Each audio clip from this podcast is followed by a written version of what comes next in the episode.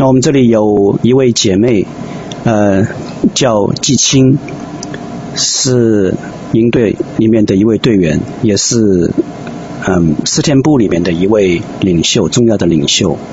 那她这里呢有非常好的见证，非常高质量的一篇见证要给大家分享。虽然她今天不在，呃不方便上线，但是她把它录了下来。那充满了情感，呃，充满了真诚。那要把他的经历，把他的感受，要与大家来分享。那他已经将录音呢提供给我们这里，所以呢，我们可以把他的录音播放出来。好，大家预备好，然后来听这位姐妹、基金姐妹的分享。感谢主。让我有机会能够来分享一些我自己最近的感受和经历。我知道通过今天的分享，这份对神、对权柄顺服的功课，也将更深地扎根在我心里，成为我往后服侍道路上的明灯和准绳。我要时刻牢记，并用心去体会神的这份心意和爱，好叫我在对权柄的关系上带下的是温柔体贴的心，而非伤害。是善良纯洁的爱，而非论断。下面我就把写给老师的两封信与大家分享，也求神在我们心里做工，让我们能与神与人相处的关系中，学会以诚相待，以爱为旗，将心比心，并把荣耀归给我们的神，因为一切的美善都是从他而来。五月二十五号，第一封信。老师，今天早上醒来，梦里有提醒自己身上有隐而未显的罪，于是祷告求问神，神向我开启昨天周日聚会后的祷告服饰没有参与，向主悔改。想起您昨天的分享，一次又一次的不顾性命的为神摆上，经历这么多的艰难险阻，却始终持守着那份信念，让我深深的敬畏。我回忆自己与您沟通的相处的点点滴滴，写下这份心得与您分享，也请求您的原谅和饶恕，为后面的服事铺平道路，也为持守这份清洁的心来努力。自从去年十一月，呃，环阳二资料调查以来，一直经历着诸多的不易。第一次负责整个项目的调查领袖，知道自己所背负的担子很重，这是对自己信心和生命的又一次重大考验。其中最大的考验就是与家人的关系，因为丈夫还未信主，而且极力反对我在施工的服事。自从十一八年加入施工以来，我们的婚姻一直经历着诸多的考验，孩子也在这个过程中承受着他们这个年龄本不该有的烦扰和伤害。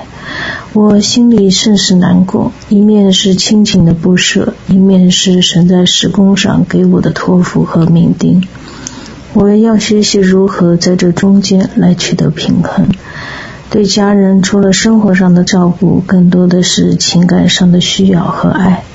神也让我看到许多次服侍过程中产生的烦躁和自以为意的情绪，会影响伤害到家人，让原本就不容易的家庭环境变得更是举步维艰。无数次的争吵悔改，交织着疼痛和伤害的眼泪，也在一次次主宝血洁净和爱的浇灌里，让我恢复重新得力。为了这次的环阳查考，朱还特地安排我公婆从去年十月底就来与我们暂住。一方面是在料理家务上给予我一臂之力，另一方面也是塑造我谦卑顺服生命的又一个环境。因着理念和信仰的差异，我和先生之间的那条鸿沟，要在这次调查任务中和公婆来之后，想要跨越变得更为艰难。几次被赶出房间，人性的冷漠和鄙视，话语里的嫌弃和不满，让我知道只有神才是我真正的依靠和仰望。但我不能失去爱家人的心，苦毒和记恨绝不能在心中停留。我挣扎着活出神的爱，用眼泪填满了自己与神独处的时间和空间。地球的另一边时不时会传来父母怕我受气的干扰和关慰。我忍着眼泪告诉他们，我过得很好，可心中的只有我和神知道。我走在流泪谷，行在哥哥他，石架上的主时刻都萦绕在我的眼帘，回荡在我的脑海。我知道我的生命只有经历这样的破碎，才能焕发出不一样的光彩。经历了十字架的破碎，我看到先生的不易，他的埋怨和伤害来自于内心的孤独和情感上的需求。我发现很多时候，我的伤害是来自于对他对自己的一些定位认识不清。我没有站在神的角度去看问题。当我在接受主的医治和疗伤的时候，他却没能得到安慰和理解。而解开这把心锁的人就是我。从另一方面，我也被神放在我里面的负担深深所打动。神告诉我，我对先生那份想要他来理解我在事工服事的心，就好比圣灵想要在教会里真正得到认可和接纳一样。怀着这份内心的渴慕和真实的忧伤，虽然名义上是夫妻，可并不明白对方心里真实的感受。所以，每当我先生埋怨不理解我为神摆上和服侍，我也能够感受到神被他自己教会拒之门外的心。我就更要像神爱他的教会一样，去爱和柔化自己的丈夫。借着还阳查资料的经历，我在家里学习了很多的功课，而在与老师和慈天团队的相处过程中，神也让我看到自己身上的很多问题：骄傲、私欲、做事草率、不加思考、轻忽神的启示等等。在这里，我就不一一举例，只把与老师的部分分享出来。五月七号，夜间记录，想到自己的属灵生命有几岁，跳出一个数字。我想要知道和老师的年龄差距到底在哪里，求神启示我。当天我在 YouTube 上看到幕后时间线的视频，就分享在四天领袖群里。我想知道大家和老师对这个看法。发了以后，便有弟兄在群里说，他们的某个观点是错误的。老师马上指出不要乱发，不然会引起混乱。我其实竟然回道：只要选取有用的看就好。我们还参考西安教会的信息呢。真金不怕火炼，神自有带领。发完以后，内心就顿时充满不安。我立即删除了刚才的信息。圣灵催促，让我拿起饼和杯，再次来到主的面前。支取他施加的恩典，洁净我这罪身。我的眼泪告诉我，神的怜悯和恩典是何等的信实和宝贵。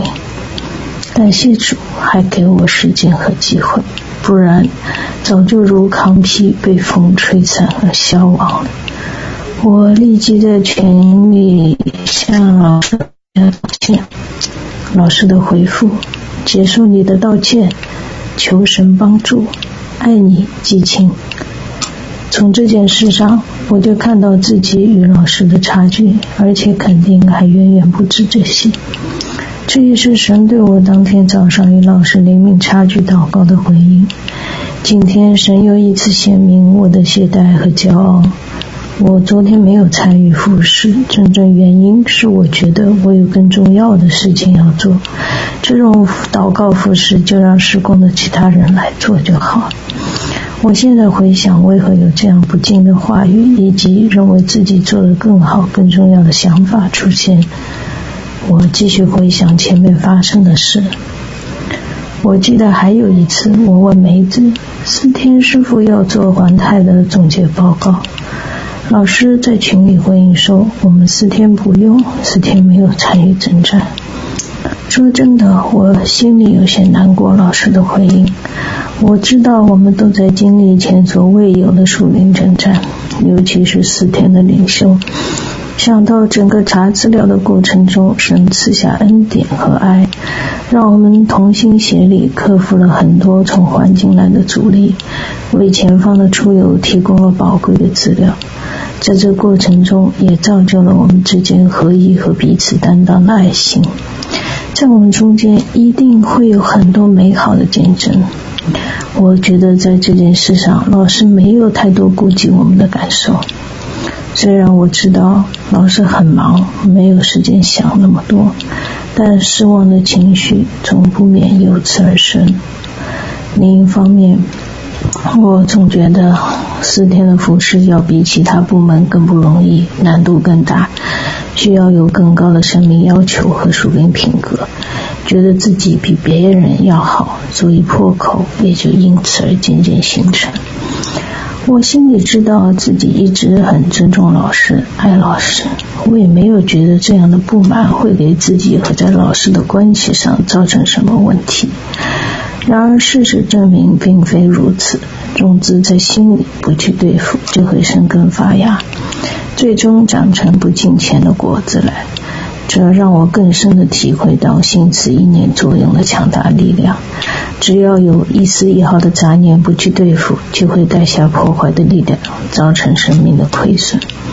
我知道老师也很爱我，我的属灵母亲不光只有我一个孩子，还要照顾这么大家庭。如果要做好，就应该要多分担，真正活在家人的爱里，才能抵挡任何从仇敌来的负面力量。我再次向老师道歉，向神悔改，也说出自己的心里话，因为我们是家人，就像孩子对父母亲属一样，享受彼此心里的需要和真诚。我感谢神把我带入事工，成为这个家庭的一份子，在这过程中训练我坚韧不拔的军人品格，也塑造我温柔细腻的属天性情。我感恩神，让老师成为我生命中最关键时刻的引路人，带领我前行的方向。感恩有你，爱你。老师看完了我的分享，很感动，也与我分享他自己与先生相处的一些经历，让我很得安慰和造就。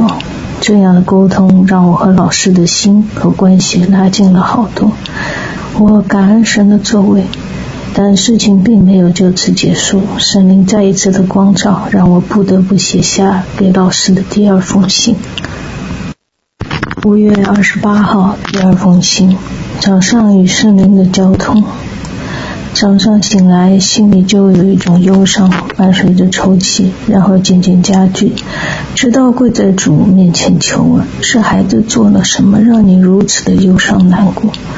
你让我想起那天和老师的信，我知道是因为有些内容还没有说，一方面是实在不好意思，另一方面也是觉得只要目的达到，认罪悔改过就好了，所以当时就没有把问题一一呈现出来，铺露开来。现在孩子再次来到你的面前，向你认罪悔改，我深刻的领会到什么是在你面前赤裸敞开。要做圣洁的器皿，绝不容许有半点的掺杂。我和主说：“您知道，我什么都愿意为您做。”孩子之所以当时没有把问题都说清楚，一个是有自己的软弱，另一方面也是轻忽罪的严重性。如今您已经这样说了，我也愿意去行。那为何您当时不直接提醒我，让我讲全呢？要我事后弥补呢？我想，神是要我自己来思考这个问题。一是看见自己还有潜藏的自我保护意识，二也再一次暴露我做事草率的陋习，事情没有想全做全，好多次都需要事后弥补。最后，我需要更深刻的来反省自己。认罪不是为了认罪而认罪，而是真实的去思考、回想当时所发生的所有事情，在这两次的经历中加深印象，明确对罪零容忍和不妥协的态度。我知道自己生命还有太多的不成熟，而且还会犯错，还会跌倒，可我不气馁。只要勇勇于面对自己问题，敞开的心和真实悔改的行为，带下的将是更谦卑和圣洁的生命。因为神是我的磐石，我的山寨，是我所依靠的。我感恩神的作为。回想在五月三日的异梦里，神告诉了我，除了上面提到的几次。还有一次是在地图资料分享会中，老师在分配前方走导人员。您问的对象当时没有回答您，您就问能不能听见，然后群里有另外一位姊妹就回答：“能听见。”当时老师就说了：“你听不听见不重要。”我听了就很惊讶。我想着老师这样的话语会给当时的那位姊妹心里带下怎样的想法？他是好心要回应你的问题，他会觉得自己不重要。老师可不应该这样回答。我心里为这位姊妹还有老师都很难过。我知道仇敌也借着这次事情一直用它来产生让我不尊荣您的想法，因为我经常会想这件事。我求主彻底摧毁这样的想法，杜绝这样的心思意念在我心中存留。我祷告求问神，是不是已经把事情都按他的心意讲清楚，悔改了？看见一个异象，当中一个红球被边上一块块垒叠垒叠起来的岩石所包围，落在很下面，然后这个小红球开始渐渐上升，变大，最后看到的是一颗红心，把周围岩石的部分都染红，而且软化了。感受到悔改后内心的柔软和胜负，会带下很大的影响力，把人心中的坚固营垒都一一攻破。我感受到悔改后内心的柔软和顺服，会带下很大的影响力，把人心中的坚固营垒都一一攻破，真正以基督的心为心，与他的灵合而为一。就在我发了第二封信给老师后，老师回答自己在这件事上确实做的不好，虽然他都已经不记得了，但还是要和神来悔改，以后也更要留意作为领袖自己口中所说的话语带下的影响力，需要更警醒、更谦卑的来服侍神和对待人。我感恩神的作为，通过这两封信的交流，我和老师之间的关系带下的是真诚和谦卑、体贴和信任。我不该把老师当作偶像，认为他是不会犯错的，更不应该用自己的尺度去衡量、评判一个人做事的得失与好坏。对神的尊荣并不难，因为他不会犯错。但是尊荣神给我所设立的权柄。是自己不信主的丈夫也好，还是偶尔会犯错的老师，我要学的是什么呢？我想这份尊荣背后支撑着是神的爱，体贴下面埋着的是那颗真诚的心。以弗所书四章十五节、十六节。唯有爱心说诚实话，凡事长进，连于元首基督，全身都靠他联络的合适，百节各安各职，照着个体的功用彼此相助，便将身体渐渐增长，在爱中建立自己。感谢主，让我学习这样宝贵的功课。好，感谢姐妹的分享，非常的感人。那嗯，明老师有没有什么要啊回应一下的吗？呃，嗯，好，谢谢哦。我呃很感恩那个我们姐妹能够很敞开的把这个呃很隐藏的部分哦公之于众，嗯。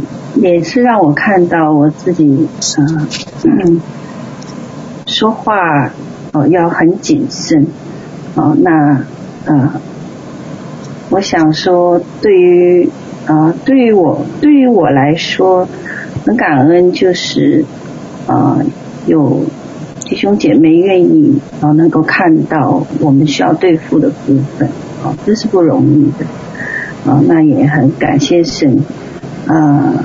其实，其实我从来没有想过说，嗯，啊，就是我们生命当中有一些一些情绪、一些情绪，或者有一一点点的心思意念上的呃一点点的破口哦，可以就是让关系有如此大的一个破坏的作用。呃，通过这些分享，我倒是呃，我倒是说我突然给我一个一个呃一个看见哦，一个看见就是呃。啊，看来我们，呃，我们更需要来，啊，按着这个神的这个教导啊，怎样活用于我们所教的，怎样活用于我们的这个生命呃这个生活当中，呃，时时这也看到说，嗯，若不是若不是靠着，若不是每天要靠着圣灵还。是很不容易走下去啊，那很感恩啊，那也光照我很多部分啊，那呃，我听完他的这个分享，嗯，我我我是呃觉得说，对我来讲是很大的一个光照啊，那感谢主，谢谢季青啊这么坦诚啊，那我呃。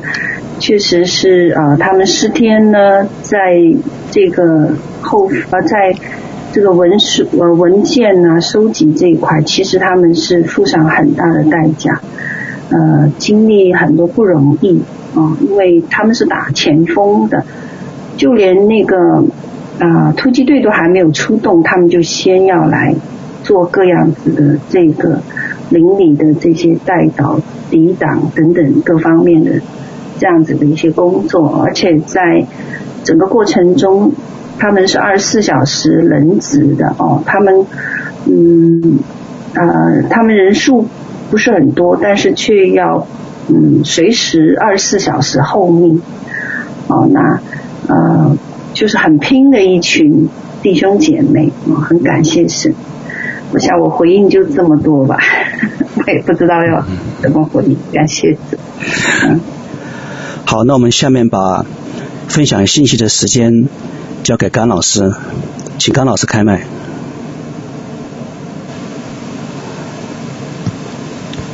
Hello，呃，大家可以听见吗？可以听见啊。好好，感谢主，我们一起来低头祷告。啊，亲爱的耶稣，我们再一次感谢赞美你，主啊，让我们把这段时间分别为圣。主，我们通过敬拜、见证、圣餐、奉献，主啊，真是来歌颂你的名，称颂你的名，因为你的名是配得称颂和赞美的。因为你在我们当中行了大事奇事，主要在这个幕后的时代，主要你总是做新事。你说每早晨都是新的，好，主要我们在你里面，主要每一天都有新的盼望和新的能力。好，主要我们就是将我们的分享，我们话语的分享交在你自己的手中，主要求你赐下亮光，好，主要使你的话语可以喂饱你的子民，喂饱你的儿女，让我们的生命在你的里面。哦，主要可以不断的来更新，哦，不断的来更新，哈利路亚，可以跟随你圣灵在这个末后时代的脚步。是的，主，我们感谢赞美你。我们将每一个人的耳朵、每一个人的心都交在你的手中，求圣灵今天对我们说话。祷告，感谢，奉耶稣的名求，阿门。呃，今天的这个题目呢，是关于神国的扩展。好，那我的神给我的一个感动呢，就是讲到一个这个我们施工成长的这样的突破啊和疼痛。我们看到说，我们施工的发展呢越来越快，在这几年，呃，施工的脚步呢也越来越快，成立的多个部门啊，有新人进来，有团契成立，有学院成立，医治成立。啊，在不同的国家，我们看到神的工作呢，非常的快。那我们发现人的脚步呢，都来不及赶得上。啊，那么很多时候是神要加人给我们啊，有些时候是别人主动找上门来要求合作。这也印证了呢，这个是神给施工的一个命定，就是两个大鹰的翅膀，来透过先知使徒性的这样的呃这样的呼召。来帮助许多的教会，特别在末后的时代呢，来分辨和脱离敌基督的这个迷惑，来进入命定。那么在这个成长的过程当中呢，我们知道呢，就一定会面临新的挑战。那我们把它叫做呢，成长的疼痛啊，或者成长的痛苦。那这个是不可避免的，就好像呢，呃，换牙啊，我们家有三个女儿。他们在从四岁、五岁、六岁、七岁开始呢，他们都要经历换牙啊。如果你有小孩子，你就知道换牙是一个不舒服的事情。为什么？因为你这个已经有牙在上面，有乳牙在上面了，你那个底下那颗牙要把它给顶上来，可是它的左右都已经有牙了啊，要把它顶出来的时候，这个过程呢并不舒服。啊，我们把它叫做成长的痛苦，那这是一个好事情，说明他长大成熟了。但是呢，是伴随着痛苦。这也好像是我们家里边有这个青少年 （teenager） 啊，他们的人生观、世界观开始建立的时候呢，也是面临着这个挣扎、痛苦，一个自我认知、自我突破。那父母在旁边呢，也都跟着一同的受苦。所以在神的家在发展到呃一一定阶段的时候呢，必然伴随着很多成长的痛苦。那这是一个好的事情。为什么？因为要成长嘛，成长就会要有突破，就会要有些疼痛。那么今天呢，我要分享三个方面的突破。第一个呢是管理的突破，第二个是文化的突破，第三个呢是爱心的突破。啊，因为在预备的时候呢，神给的经文呢，就是我们要兼顾我们的橛子，放长我们的绳子，扩大我们帐幕之地。啊，扩大我们帐幕之地，因为神曾应许呢，要我们要影响到全地的三分之一的教会。昨天我们讲到说呢，管理的突破带来来神家的扩展。啊，管理的突破带来神家的扩展。我们看到《使徒行传》六章一到七节啊。如果你有圣经的话，翻到《使徒行传》六章一到七节，那么这是大家很熟悉的经文，很熟悉的经文。好，这个《使徒使徒行传》六章一到七节讲到什么呢？讲到说门徒增多，越来越多的人信耶稣。然后呢，就有说希利尼话，就是希腊话的犹太人向希伯来人来发怨言，发怨言说什么呢？说他们在食物的供给上呢，忽略了寡妇。然后呢，门徒就叫了。这个十二个使徒就叫门徒来说，我们撇下这个神的神的道去管理饭食呢，这是不合宜的。所以我们当中要选出七个好名声、被圣灵充满、智慧充足，就派他们管理这事。但我们呢，要专心以祈祷传道为事，大家就都欢喜，所以就拣选了斯提凡等等七位的这个执事来管理饭食。所以我们知道说，在教会里呢，管理饭食是一个很大的挑战啊。特别华人和犹太人很像那个地方呢，就是都很重视吃啊。我们到哪里边呢，都是常常把吃挂在挂在嘴边的。那么教会首先面临一个成长的疼痛呢，就是管理的问题。所以你看到说，在初代教会也面临同样的一个难处，就是当他们的管理跟不上呢。你看圣经讲的第一。抱怨增加，怨言首先发出来了。为什么？因为弱势群体呢被忽略了啊。成长的时候，常常就是弱势的群体被忽略，孤儿寡母被忽略。第二个呢，当这个成长带来的难处，就是使徒在没有时间专心祷告，因为他们要处理的事情太多了，以至于不能专心传道。第三个呢，我们看到说人数呢。就被限制住了，人数不能突破。为什么？因为管理跟不上，管理跟不上。所以我们看见说，管理神的家啊，这不是一个小的事情。那么圣经给出的解决方法呢，就是设立执事，要派专人管理饭食，管理后勤。而且呢，派的这些的专人呢，有三个特点：第一，有好名声；第二，被圣灵充满；第三，智慧充足。特别当中的斯提凡，我们知道第一个殉道的是大有信心的，而且呢，使徒就给他们按手授权。所以这些执事呢，从某某种程度上讲是专业的管理人才。那么圣经选择的标准呢，他首先是看重生命，看重他们有好名声、被圣灵充满且有智慧，所以要有生命，而且呢还要有圣灵充满，然后呢才是专业的技能。所以是生命在先啊，属灵的特性在先，然后呢才讲到专业的技能。那今天我们教会发展面临的挑战之一呢，就是我们会发现呢，外面有很多的专业管理人才，但是呢，既能满足属灵条件的，啊，又有专业管理技能的人才呢，却少之又少，啊，少之又少。所以很多时候我们想说，我们到底为了这个专业的需要，是要放宽放松对属灵品格的要求吗？如果放宽，要放宽多少呢？哦，这非常考验人的智慧啊，需要圣灵的管理。因为一个好的教会的管理啊，会带来呢人数的突破，人数的突破。所以我我去过很多的教会啊，我到一个教会里边，我看到说这个教会管理好啊，其实很容易分辨。你到停车场的时候，你就看出来了，有没有人在管理停车？下雨的时候，有没有人在顾念到这些下雨的人没有拿伞？这都是管理的问题啊。而且第二个，一个教会管理，你看到就是儿童的看顾。为什么？因为儿童是弱势群体，你不管他，儿童是不会叫的。他们是弱势群体，他们是否有被很好的管理起来？这个是考验一个教会管理的一个硬性的指标。而且呢，看到物品的摆放，我常常会到一些教会看到他们的书啊、杂志啊、圣经是怎么摆放的，你很容易就看出来这一个教会它管理的水平啊。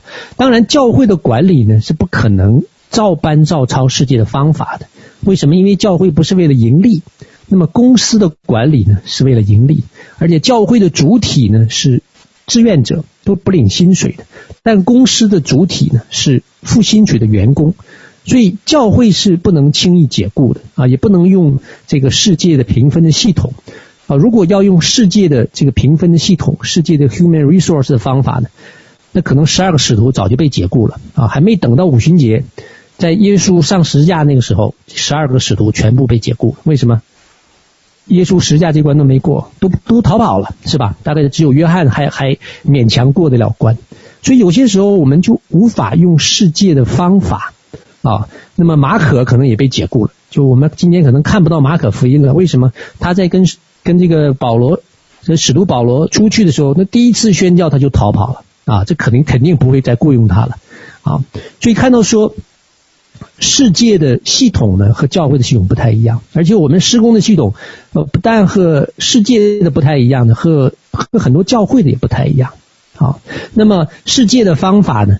哦，以前是我在以前上大学的时候常唱的一首歌啊，叫做 You fall down, I pick you up。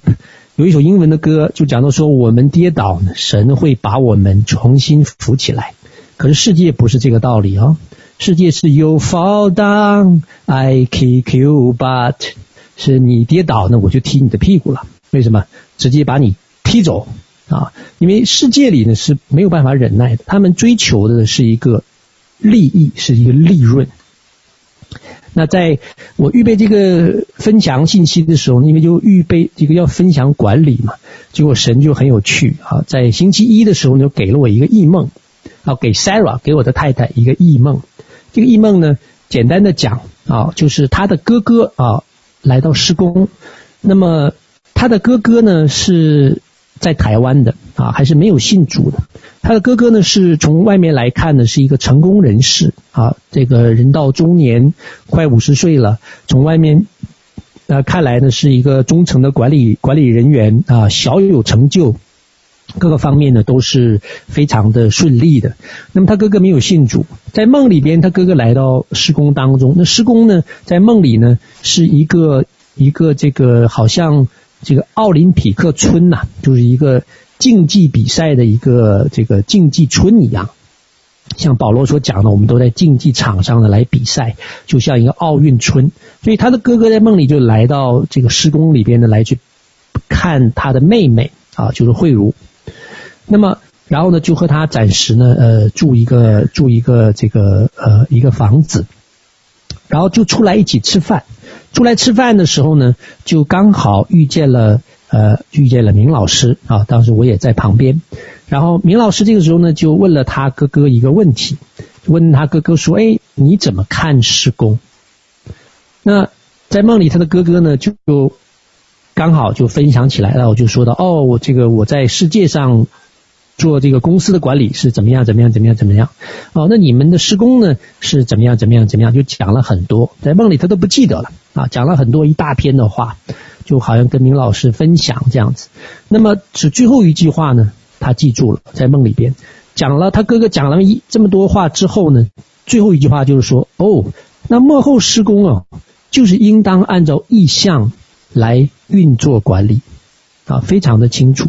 就是最后一句话，那这是一个很有指标性的，因为他哥哥呢是一个不信主的，在世界上做公司里做中层管理的干部，那么用他来告诉我们啊，或者当时我正在预片预备这边讲到说，原来施工的管理呢是要按照圣灵的意向来带领，这也是我们施工一直来的传统。我们在做决策的时候呢，我们是按照神的意向。我们是否要进入某一个领域、某一个服饰？我们不是按照人的血气，不是按照人的感动，是按照什么？神给的意向呼召。好，所以教会和施工，我们在这个当中呢，不是被世界同化，反而呢要转化世界，但施工的成长显然不是在真空当中，我们是在世界当中成长，是在仇敌的阵营当中成长，所以我们也一定会引用引进很多专业的管理人才，包括财务的、工程建筑的、音乐的、传媒的、儿童的、青少年的。那在这个过程当中呢，就很难免会发生很多生命的碰撞和摩擦，因为是不同的理念啊，不同的理念，所以我们当中这些。自认为在生命当中走在前面的或者属灵的，我们要先学会包容和忍耐。这对于一个做决策的领袖呢，也是同样肩负着教会不被世界这个理念同化的一个重任啊。因为我们要有能力来把专业的管理人才呢，转化成属灵的管理人才啊。如果连进到施工当中的人，我们都没有能力转化，就更不用谈什么。帮助其他的教会了啊，这是一个教会一个施工一个最基本的功能啊。当有人进到里边的时候，他的生命呢，要可以被转化成像耶稣基督的样式。所以我们看到说圣经的应许第七节，第七节讲到说神的道兴旺起来，在耶路撒冷门徒数目就加增甚多，也有许多祭司信从这道。所以我们看到说，当一个施工一个教会，它的管理。制度到位啊，他的人才到位的时候，结果就是神的道必然兴旺，门徒的人数必然加增，祭司信主必然加增，这是神给的应许。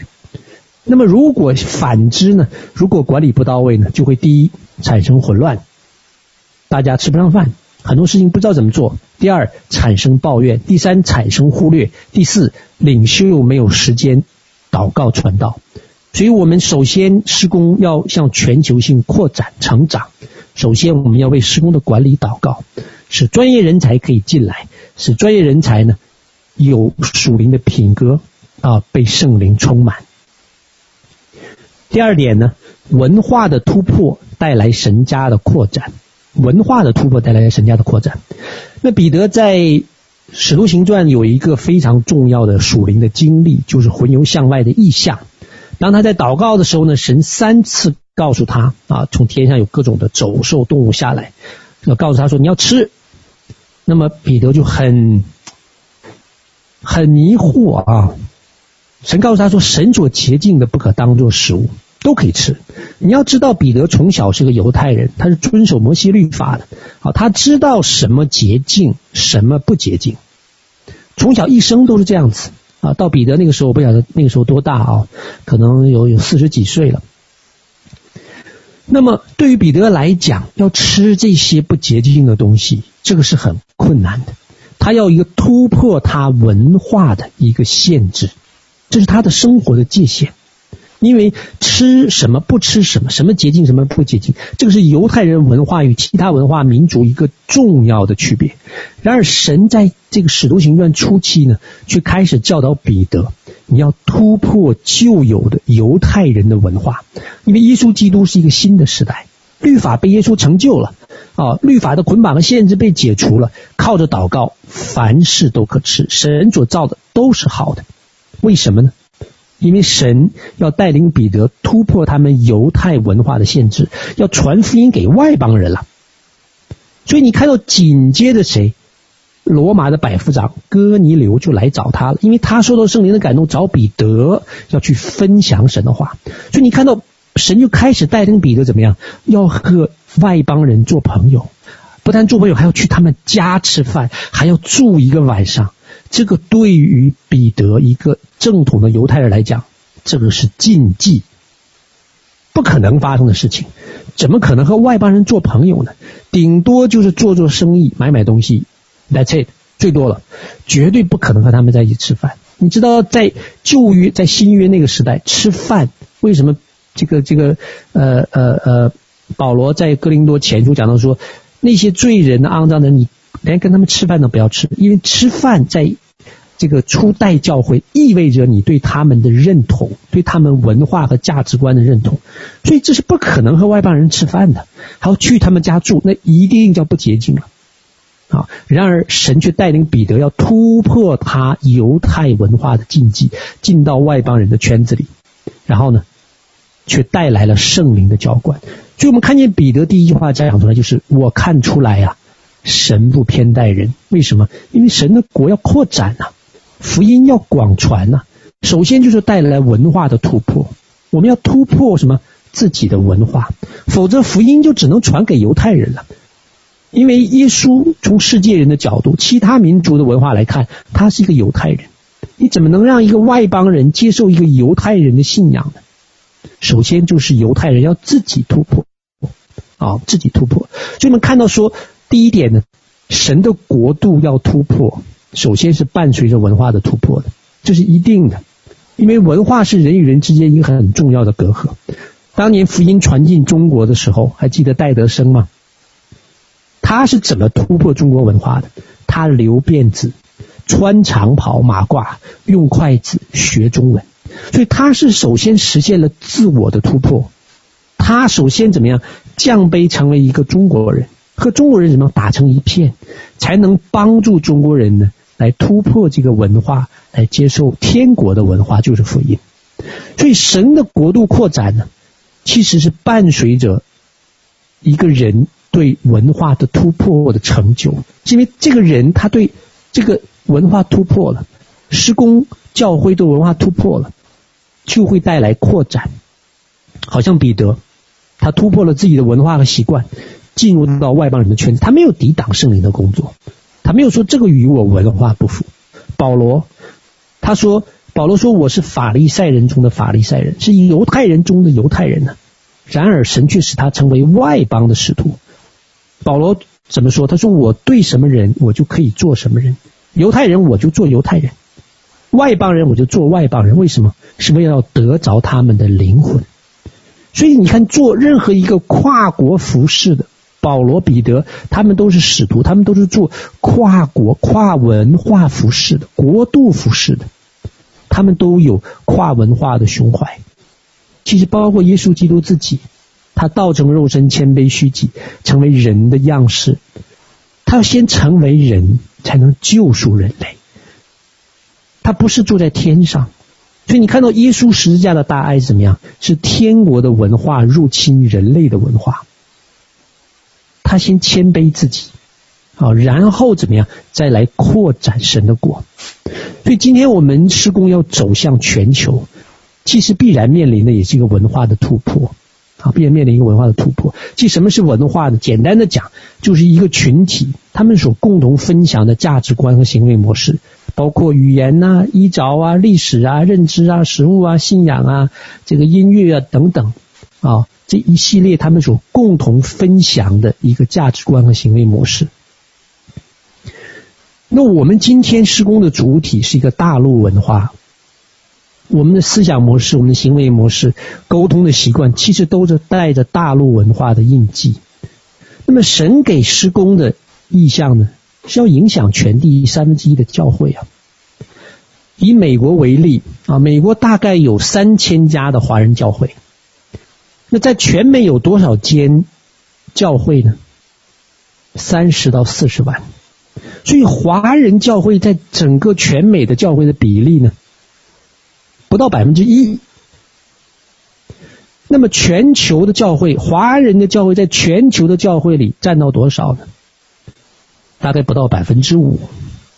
所以，我们如果单单在华人的文化当中扩展，我们肯定完成不了神给的托付，因为我们要影响怎么样？三分之一，百分之三十三的教会。如果将来有一个黑人进到施工，我们是不是也打算让他学一个中文呢？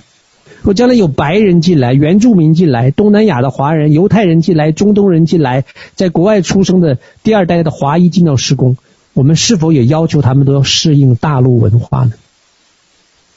如果我们要去扩展的话，显然是我们自己先要突破。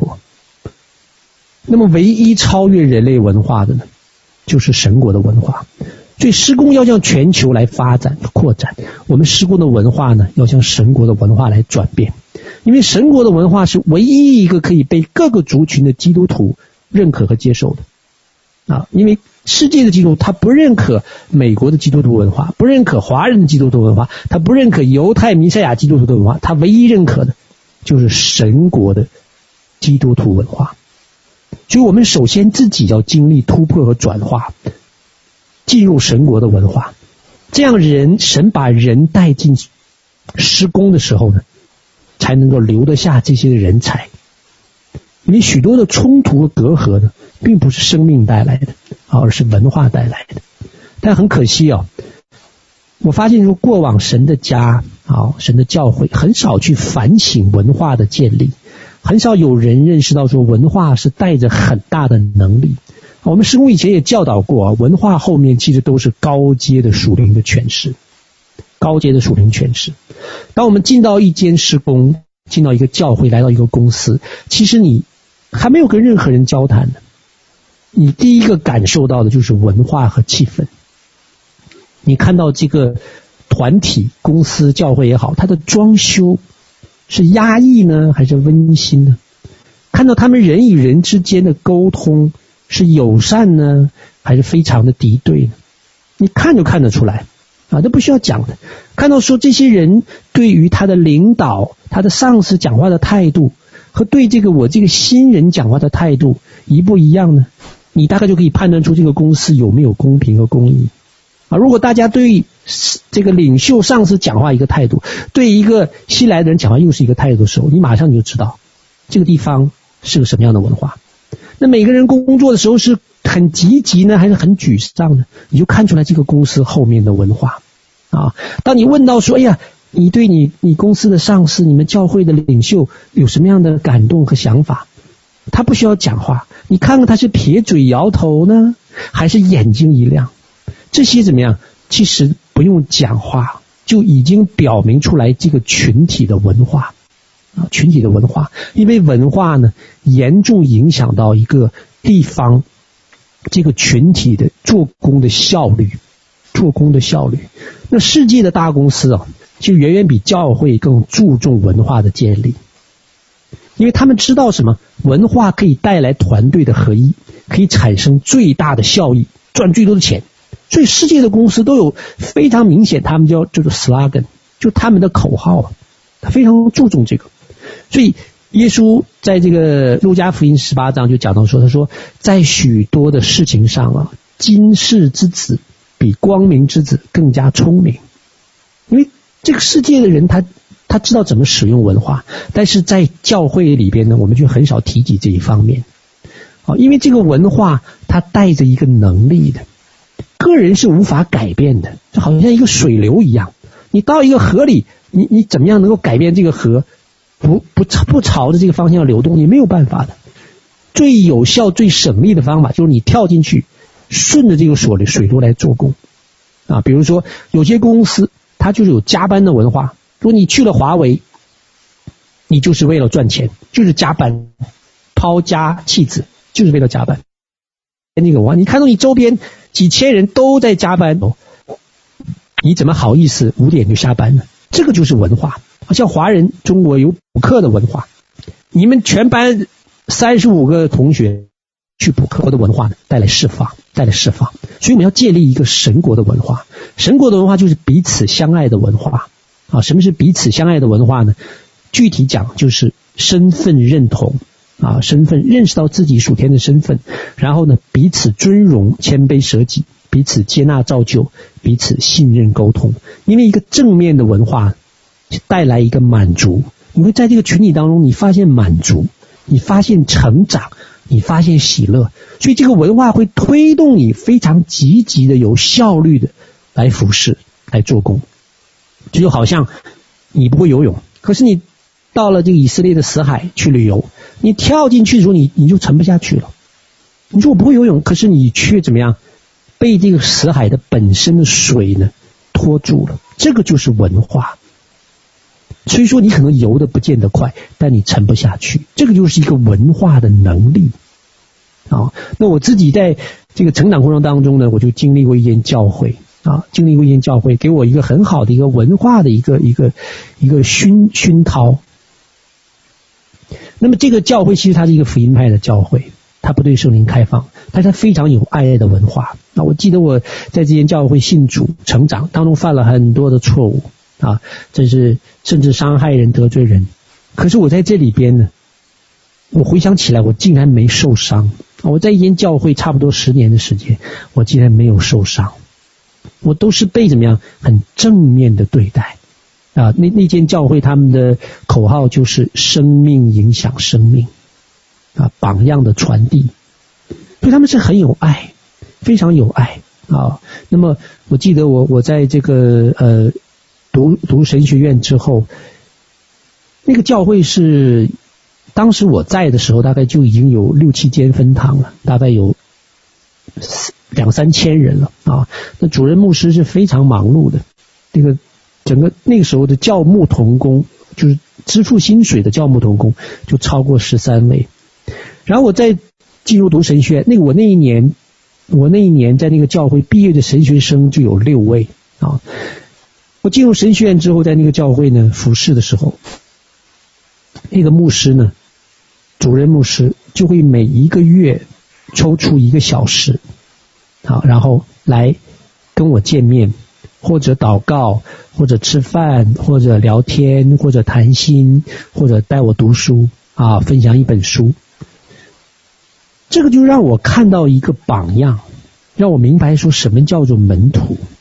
啊，这就把他没有讲什么，他只是每一个月跟我花一点的时间，啊，这就这个当中让我，这是一辈子都忘不了，啊，那么大一个教会，三千人的教会，啊，我在那个教会那个时间里边，可以被主任牧师有这样的一个关爱，哦，真的是一辈子忘不了，可是那个影响不是透过教导来的，是透过什么？是透过生命影响生命，是一个榜样来的，啊。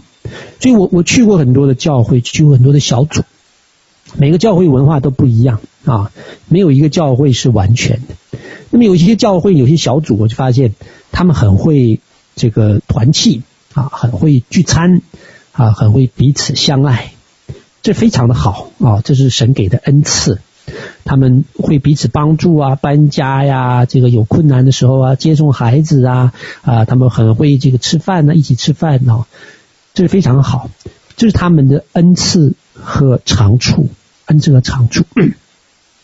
可是后来呢，我就发现说，当这个教会或者这个小组成长了，发现说他们这个最强的恩赐和长处，在成长的后期就变成最大的拦阻和障碍。你发现常常是这样子，人也是这样子，在你生命过程当中成长的那个原来是长处的，是恩赐的。可成长到后来呢，就变成是你最大的一个阻碍。教会也是一样，那我们突破自己，其实是要谦卑的放下自己的长处，冒险进入一个不熟悉、不舒服的领域。就好像一个福音派的教会，他是牧师传福音的团体，他要怎么来冒险突破自己，进入先知性领域呢？来完成学习神迹启示医治呢？这个是他突破他自己的文化。那一个在使徒先知性的领域，如何突破自己进入一个牧养关怀的领域呢？这都是文化的突破。其实也是生命的突破。啊，所以我们施工要成长成国际型的施工，我们首先要考虑的其实是自我的突破，施工文化的一个转化。我们可以进入到神国的文化当中。为什么？啊，像以前我讲到的，这个教会以前你你的教会可能只有二十人，你每个人都认识，一百人，这个时候你记名字就困难了。你教会成长到五百人，你大概已经没办法记住所有人，你大概一半人都记不住了。这时候的领袖，如果这时候你是一个教会的主任牧师，你已经不太可能再有机会跟每一个弟兄姐妹交通，你不可能为每一个人去祷告，不可能为每一个人医治，你不可能去拜访每一个人的家庭了。你这时候你只能去怎么样去来带领一部分的领袖了。如果那个时候有一个很好的文化来建立，其实底下的人呢，弟兄姐妹，他是在这个文化的里面成长。彼此相爱，而不是彼此相争；彼此信任，而不是彼此告状。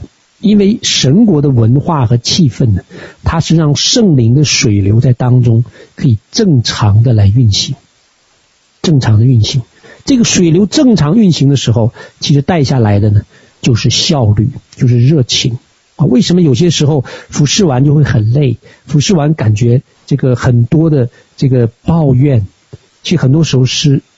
文化没有办法来承载这个水流啊，所以求神来帮助我们，让我们施工呢，在文化这个领域呢，能够突破，能够扩展。我们可以接纳什么？接纳黑人，接纳白人，接纳犹太人，接纳中东人，可以接纳巴基斯坦人，可以接纳不同族裔的人。我们可以影响到全地三分之一的教会，而不是单单影响华人教会，因为华人教会在全地。占的比例非常的低啊，非常的低。好，第三方面呢，就是爱心的突破带来神家的扩展。啊，爱心的突破带来神家的扩展。那么随着教会随着施工的成长呢，我们的爱心也要被扩展啊，不但我们的管理要扩展，文化要扩展，那我们的爱心呢也要扩展，要进入。一个全备的爱神，而不是片面的爱神，因为这个是爱神呐、全备的爱神，正是神国文化的重要部分啊，重重要的部分。首先呢，好，喝一口水啊。那我我 这次呃，环阳宣教回来呢，神就。跟我讲了一些的话啊，曾经给我看到三处的经文，是我以前没有放到一起的，能够让我更清楚的明白什么叫做全备的爱神。那么圣经有三处的经文，第一处的经文呢，就讲到说遵行神旨意的爱，耶稣说有了我旨意又遵行的，就是爱我。爱我的必蒙我父爱他。换句话讲说，你遵行了天父的旨意，你就是爱耶稣，就是爱天父。第二个呢，就是内实的爱，在旧约的雅各书，愿你吸引我，我就快跑跟随你。王带我进入内室，我必因你欢喜快乐。这个就是什么？退回到内实，和神有一个。亲密关系、亲密交通的爱，你可以怎么样？在家，在一个人的时候，你可以感受到神的爱，接受神的爱，可以享受神的爱。啊，我们常常把这个叫做退回到里面的爱。啊，特别是当在这个世界当中你无法做工的时候，你怎么爱神呢？这就是亲密关系里的。啊，亲密关系里的，常常我们有人把它形容成内在的生活啊。盖恩夫人把它叫做退回到里面的爱，就是内实的爱。这个就是什么？与神的爱，爱情，这个就是其中的一种。那第三个经文呢，就是在约翰福音和约翰一书讲到说，爱弟兄彼此相爱的那个爱。因为约翰一书讲到说，神就是爱，你不按不爱看得见的弟兄，就无法爱看得见的神。所以对于神来讲，你爱在地上看得见的人、邻舍、弟兄，就等同于爱神，就等同于爱神。所以你看到这三处的经文，都是讲到爱神。那我问你，哪个爱神比较重要？哦，你说都重要，没有错，都重要，缺一不可。这个是一个全备的爱，在成长的时候，我们需要来向这个全备的爱来努力。因为耶稣讲什么？教会被水洗洁净了，是毫无瑕疵皱纹，是完全的，是全备的。这里教会指的是谁？其实指的是个人呐、因为我们个人就是教会，就是心腹啊。要完全全备。希伯来书十二章十四节讲到说，你们要追求与众人和睦，并要追求圣洁。好，我再读一遍。希伯来书十二章十四节，你们要追求与众人和睦，并要追求圣洁。和睦是生命的品格，圣灵的果子。告诉我们说，使人和睦的人有福了，他们必称为神的儿子。圣洁呢，我们常常。关注到的是圣洁的负面的意思，圣洁的负面意思就是不要犯罪啊，不要犯罪，远离罪恶，拒绝罪恶。那么圣洁在希伯来文还有一个正面的意思，就是追求圆满完全。这个耶稣讲的是一样的，你们要完全像天父一样。所以追求圣洁不但是不犯罪，更是怎么样？追求在耶稣基督里的那个圆满和完全。不是单单追求强调偏重某一种爱神，某一种爱神的时候呢，不是错，而是不圆满圣洁，这就偏差，偏差会带来什么？伤害，会带来骄傲。比如说，那我拿这三个爱呢，每一个都举一些的例子，比如说我们遵行神的旨意。啊，遵行神旨意，耶稣说你就是爱神了，就是爱耶稣，就是爱天父了。我们以前讲过啊，神的旨意包括奥秘的旨意、国度的旨意、国家的旨意、群体的旨意和个人的旨意。那我们打属灵征战，打属灵征战是遵行神国度的旨意啊。在启示录十二章，我们要预备耶稣基督的再来，这是非常清楚的。这是我们目前施工这个阶段神给的托付。所以，当我们去打属灵征战，无论你是带导还是前线，你都是在遵行神国度的旨意，预备耶稣基督第二次再来。同时呢，你也遵行了群体的旨意。为什么？你加入了施工，听从施工的安排和指挥，是不是？在一个群体里面，你也遵行了旨意，然后你也遵行了神在你个人身上的旨意，就是呼召你来加入、来祷告。哎，这个就个人的命定。所以你遵守了，你去参加属灵征战，你遵守了国度的旨意、群体的旨意和个人的旨意。所以当我们这个花时间去祷告也好、走祷也好，这个时候怎么样？就是等同于爱神了。所以我们经历征战之后就得到奖赏，为什么？因为爱神会有奖赏的。我们就经历家人信主、生命提升、恩赐提升、财务祝福啊，经历神迹奇事许多许多许多。这都是什么？是正确的。但在这一次啊，这一次征战之后呢，每一次征战回来呢，大家都会有各自的反省。这一次神给我不一样的反省，其实跟这三句话也有关系。我以前征战得胜之后回来呀、都常常想着问神的就是：哎呀，神这次我恩赐又哪个地方提升了？我哪个又多了点武器了？结果这次神问我的，啊，神问我的话是说。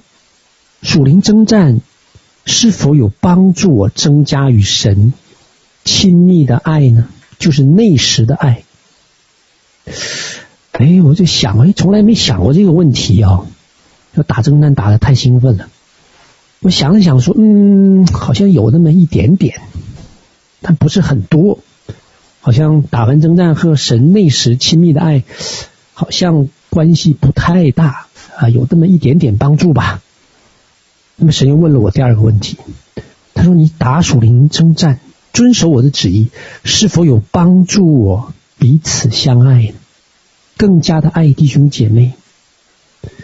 哎呀，我想了想，嗯，好像征战得胜，好像跟怜悯弟兄姐妹关系不太大呀。所以这个时候，我突然发现，哦，原来神在教导我一个事情。教导我什么？全备的爱。所以有时候我发现，说我打赢了属灵的征战，却无意当中伤害了弟兄姐妹，可能没有被仇敌打败，却被人给打败了。为什么？原来是缺乏全备的爱，缺乏圆满的爱。哎，我就明白哦，原来我在爱神的事情上，我还是这么幼小。我真到神面前来认罪悔改。就我们看看耶稣的榜样啊，耶稣第一次来到地上，耶稣面临是极大的压力，要上十字架的。他在克西马尼园，其实他一从这个这个最后的晚餐走出来，其实他就已经走上十字架的道路了。啊，他的十字架道路不是从他这个鞭打开始的，是他一走出克西马尼园，他就开始承受着十字架的重压。所以他在克西马尼园祷告的时候怎么样？他的汗如雪滴下来。耶稣在那个时候就已经征战，他一看见什么周边的恶魔仇敌虎视眈眈，而且的天使军团站在远远的地方。耶稣那个时候就已经在征战，只是他是在自己征战，门徒也帮不上忙。他是在一个极大的压力里边，而且他怎么样？要被世人遗弃，天使不能帮助他，甚至要被天父遗弃。他在这么大的一个属灵的征战底下啊，还有没有人敢敢说我比耶稣经历的征战还大？好像我们大概不会有人这样讲啊。他在这么大的一个压力属灵征战当中，他是否有伤害了弟兄姐妹？冒犯了其他人，压伤了弟兄姐妹的时候呢？好像没有哦。反而啊，反而他在这么大一个压力和一个征战的里面，他流露出属天的爱。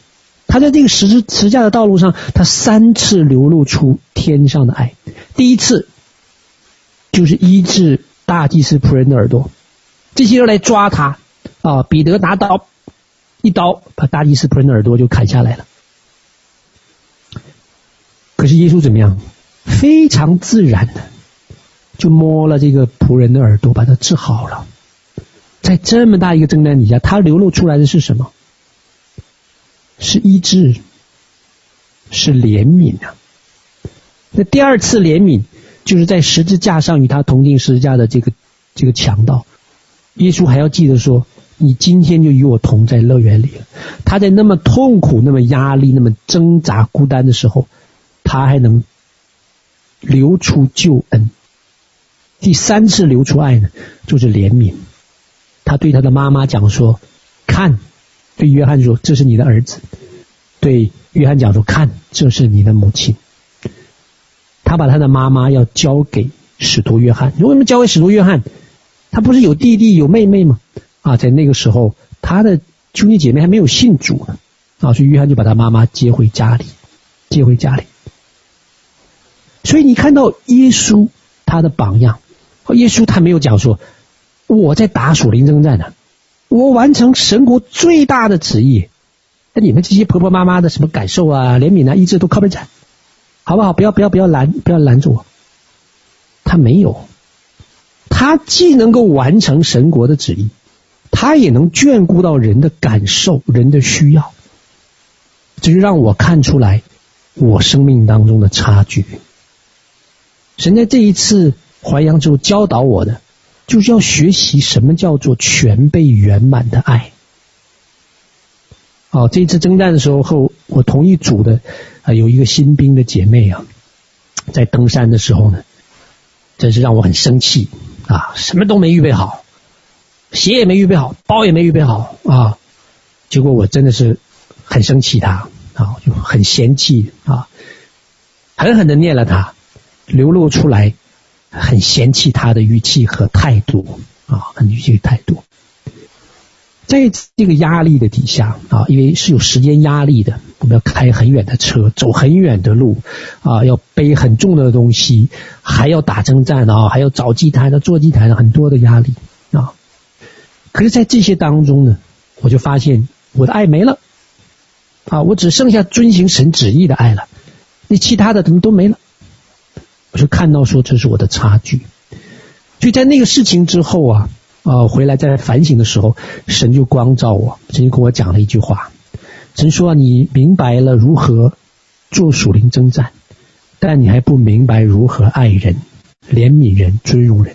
哎呀，听了之后我就好难过，我就流泪了，我就哭啊，我就反省说：哎呀，这个和神全备的爱真差得太远了。看看耶稣，看看耶稣，他在十字架上那样子的情况，他流出来的是一个全备的爱，他可以照顾到，不但完成旨意，他能照顾到人，这个就是差距，好，这就是差距，所以我真是感觉到，哎呀，自己很羞愧。有好几次啊，私下和一些的团契的团长交通的时候。他们私下跟我讲，他们说，参加过军营的某些弟兄姐妹啊，不好带。他们也没有多讲，可我是明白他们的意思啊。我相信他们不是讲的所有的人，可能只是其中一部分人。因为我自己在军营啊，我在带导团，我也走前线，我知道呢，大家都很辛苦。可是我听到这些团体长讲这样话的时候，我心里还是很难过。为什么？我在想说，我们这些参加过属灵征战的人，我们自认为我们属灵，我们打过什么什么天使，打过什么什么祭坛，哦，打过什么什么样的征战。如果我们真的是属灵，我们不是应当给当地的团契带来祝福吗？我宁愿听见团契长们讲说：“哎呀，多希望我们团契里边啊多几位参加军营的弟兄姐妹啊。”属灵征战是好手，团契生活也是好手，有爱心，有顺服，以一敌十。我宁愿听到这样的分享。所以我们追求圣洁，是要追求圆满和完全，因为耶稣讲的，我们要完全，像天父一样，我们要有全备的爱，不但能够怎么样执行神的命令。我们也有内实的操练，也能够爱看得见的弟兄姐妹，否则我们会落入撒旦的网络。为什么？撒旦也有能力，撒旦有恩赐，撒旦也会打仗，可是他和神没有关系，他也没有爱人的心。所以全备的爱不是就强调一点，而忽略其他方面，好像三条腿的桌子啊，三条腿的桌子就很稳固了，可以承载什么重量？一个人坐上去，两个人坐上去，承载神的祝福、恩膏、财富、同工，你都承载得了。可是发现说，突然有一条腿短了，这个桌子怎么样？不会塌，可是会倾斜。你会发现它放不了多少东西，放一点东西就滑下去了。这就是什么？不全备、不平衡，你承载不了更多的祝福。那么我这次征战回来之后，有一个同工给我留言呢。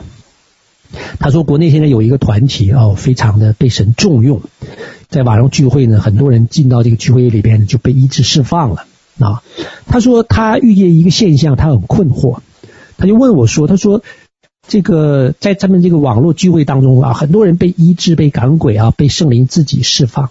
他说他们当中有很多人呢，是曾经操练过内在生活的，可是他们在这个聚会里却有鬼从他们里面赶出来。”而且赶出很多鬼，竟然是和内在生活有关的，那他就很搞不清，他就很迷惑了。他说：“我自己以前操练内在要生活，是不是内在生活有什么问题呀？”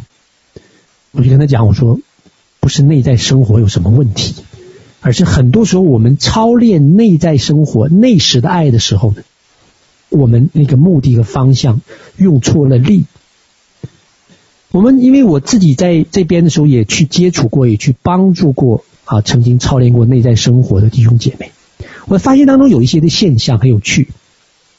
第一呢，很多人操练内在生活呢，操练到最后呢，就变成是一种自私的操练。什么自私的操练？嗯，本来内在生活是好的，目的是让我们和神建立亲密的关系，进入内室来享受他的爱，来感受他的爱，啊，成为怎么样？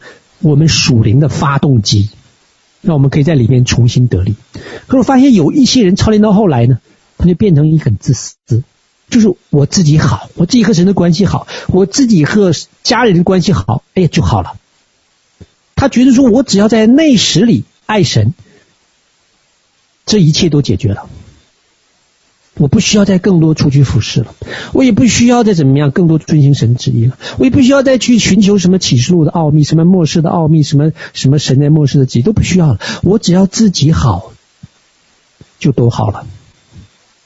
这变成是一种什么佛教的自我修炼？神不要这种关系的，我们把自己这种自私的享受神放在第一位。而轻看进入命定，轻看遵行神的旨意。耶稣从来不是这样的榜样。耶稣都怎么样？白天做工，一直做到晚上，然后再彻夜祷告。耶稣从来在白天的时候，你没有看到他花很长的时间他去祷告啊。当然，我不是说白天祷告不好，我的意思是说，耶稣他把白天的时间大部分都用来什么？做工。祷告有祷告的时间，做工有做工的时间。而且我会发现呢，在现在很多人操练内在生活，他们为什么被带偏？因为已经被混杂了新纪元的东西。因为在操练的时候，没有人告诉他说，你的思想不能放空啊。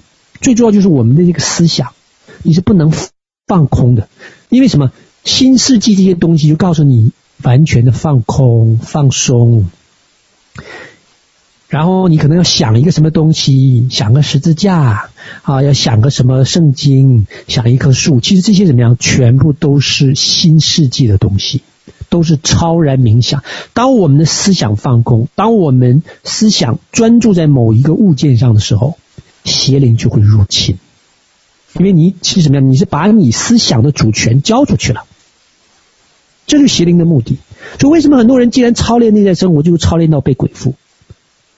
因为他没有很好的明白这个道理，你要去默想的是经文，你不是去默想一个，去想象一个物品。这个时候，你的想象力和思想被交出去的时候，仇敌就进去了。所以，他才会有些人经历说什么，经历操练内在生活，最后还要被释放。不是那个亲近神本身错了。而是那个动作和目的出现了问题。那么在内时与神亲近是好的，可是你偏重这一个，就会出现问题。所以我看到说有一些过去曾经操练内在生活的弟兄姐妹，他无法进入命定，因为什么？他轻看命定，他轻看神的这个末世的启示，他以为我就自己在家和人亲近就全都解决了。结果呢，他最强的恩赐。成为他最大的拦阻啊！所以我们切记啊，我们自己最强的恩赐，很可能是我们生命当中成长最大的拦阻。所以进入内室与神亲近是好的，是必要的，是必须的。这我们可以怎么样来恢复我们属灵的能力，与神亲密交通，靠着神可以得医治，特别在末后三年半。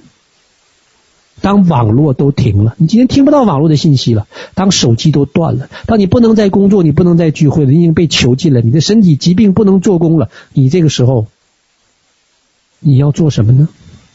耶稣讲说黑夜来临了，做不了工了。你这个时候你怎么敬拜神呢？如果你在平常没有好好的操练内在生活，操练与神的亲密，你这个时候你的信仰就不会玩了。你不知道怎么再信下去了，因为你不晓得怎么退回到里面来支取那个爱和能力。你不知道，你平常没有操练过，你都是一直在忙外在的。你到了末后三年半，我不晓得你还有没有机会补课了啊？因为那个时候的环境是很艰难的。所以你看到某一每一种爱都要有，而且都要平衡。就进入一个全备的爱。那么爱弟兄姐妹、爱邻舍也是一样。如果我们太过于注重爱人，强调人的感受、人的需要，就会变成以人为导向的一个群体，就变成说满足人过于敬畏神，讨好人过于讨好神。这就是今天教会的光景。他们也强调爱神，他们说爱爱神，你就是要爱看得见的弟兄。可是怎么样？他们只强调这一点的时候，就变成了人本主义的教会。什么都可以，吸毒可以，吸大麻可以，同性恋可以，因为这你有这个需要，结果就服侍了人的肉体和撒旦的诡计，那最终的服侍呢，成为草木禾秸。就看到说他们彼此相爱的很开心，但忘记了要与神建立亲密关系，忘记了要进入命定。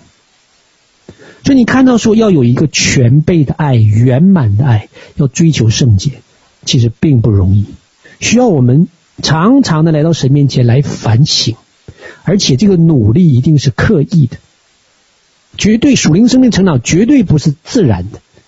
生命的成长绝对不是来自于自然的成长。你们家后院的草不剪，永远都是杂草。你不要想象它会哪一天生出来一个花园。你可以试一下，如果你不相信的话。属灵的生命也是一样，永远都是刻意的努力。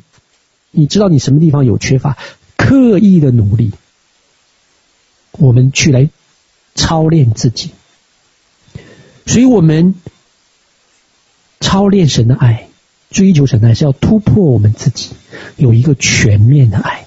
我们既不能怎么样，单单的来说，我就是遵行神的旨意，其他都不管，这时候就变成一个目标导向的机器人，只会做神的工作，啊，没有办法和人相处。要不然我们就变成一个内修的基督徒，每天就是在家里修炼；要不然我们就变成一个世俗的基督徒，忙着爱人和爱神，却忘记进入命定。完成神的旨意，所以我们生命需要突破，我们爱的操练也要突破，要圆满，要全备。一个人也好，一个教会也好，一个施工也好，当我们在这个三个方面的爱全备的时候，你会发现呢、在这个其中的人，就像神国的文化一样，你是满足的，因为你看到说那些。爱单单操练爱人的教会，你不满足，为什么？因为你没有启示啊，你没有命定啊，你没有国度的旨意，你怎么会满足呢？你光靠吃饭，光靠彼此你好我好，你不满足。你你单单在家里操练内在生活人，你心里不满足，为什么？因为你你你没有命定啊，你没有出去实际来做这个这个爱人的工作，你就不满足，不满足就会带来什么伤害。所以，在一个全备的爱中，我们才能彼此建造，而不是彼此伤害；在一个全备的爱中，我们才能荣耀神的名，而不是羞辱神的名，才能带下来复兴，而不是破坏。否则，我们就会在当中觉得怎么样？不满足，想逃离。啊，因为人被造是被爱满足，不是被恩赐和能力满足。我们每天是与人相处，是在爱中相处。才能完成使命啊！求神呢来帮助我们，我们一起低头祷告。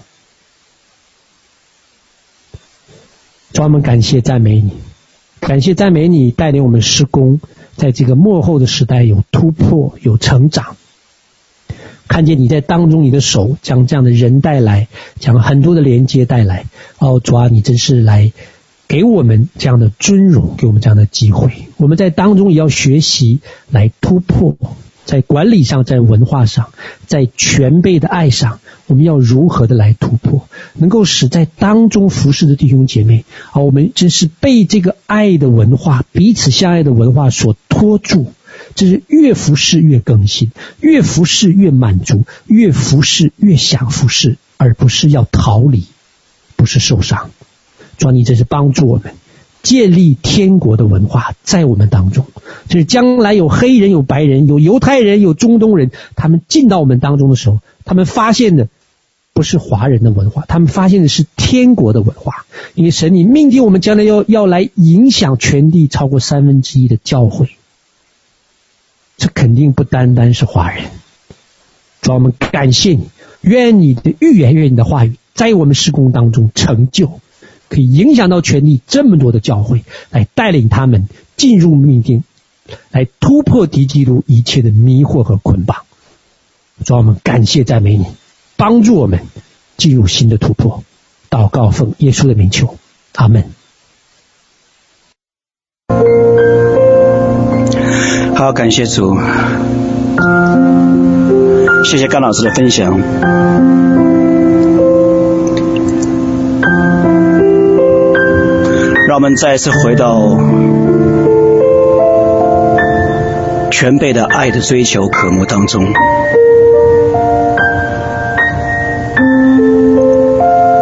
让神的爱能够从我们的生命中活出来。不是任何片面的爱。不是任何不完全的。只是一方面的，因为神要的是完全。主耶稣也曾教导说：“你们要完全像你们的天赋一样。”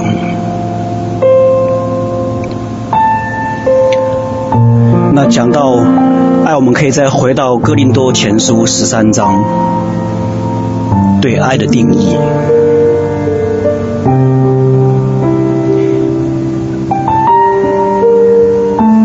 神的话语是我们脚前的灯。路上的光，让我们再次回到神的话语，关于爱的教导，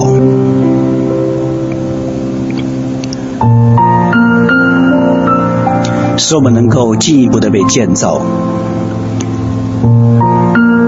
进一步的走向全备的丰盛，生命的成熟。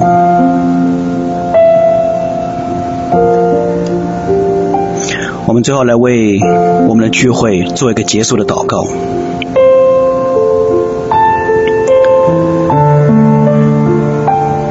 阿爸天父，我们感谢你今天通过你仆人的信息，来再次提醒我们，再次来唤醒我们忽略的很多很多的方面。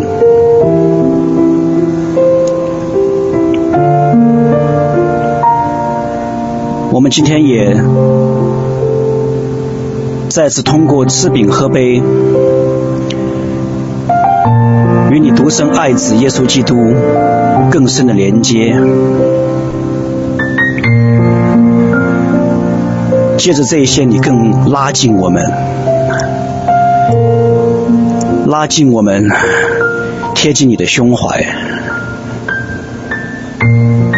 体贴你的心意。看到你对我们更高的期待，更高的、更高的护照，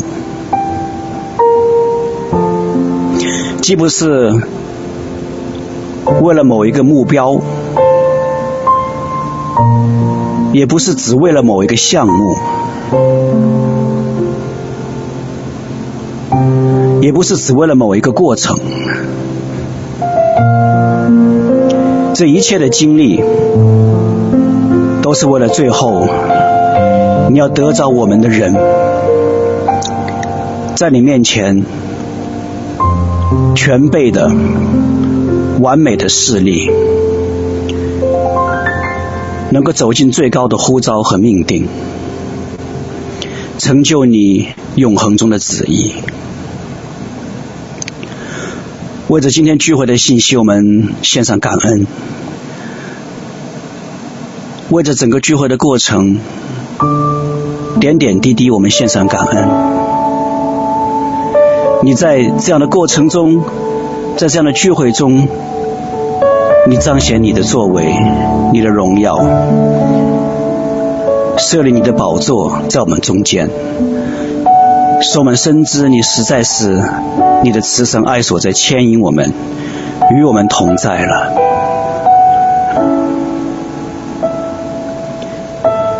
谢谢你的命定，谢谢你的旨意，谢谢圣灵的工作，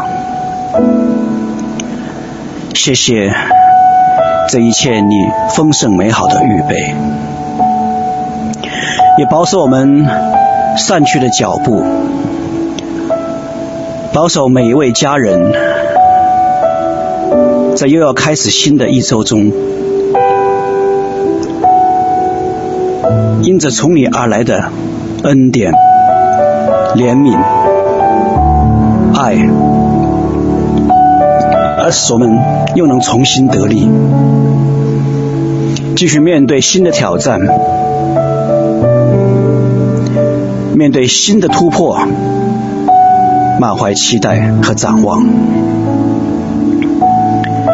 再次为今天的聚会献上感恩，奉恩主耶稣基督的圣名，阿门。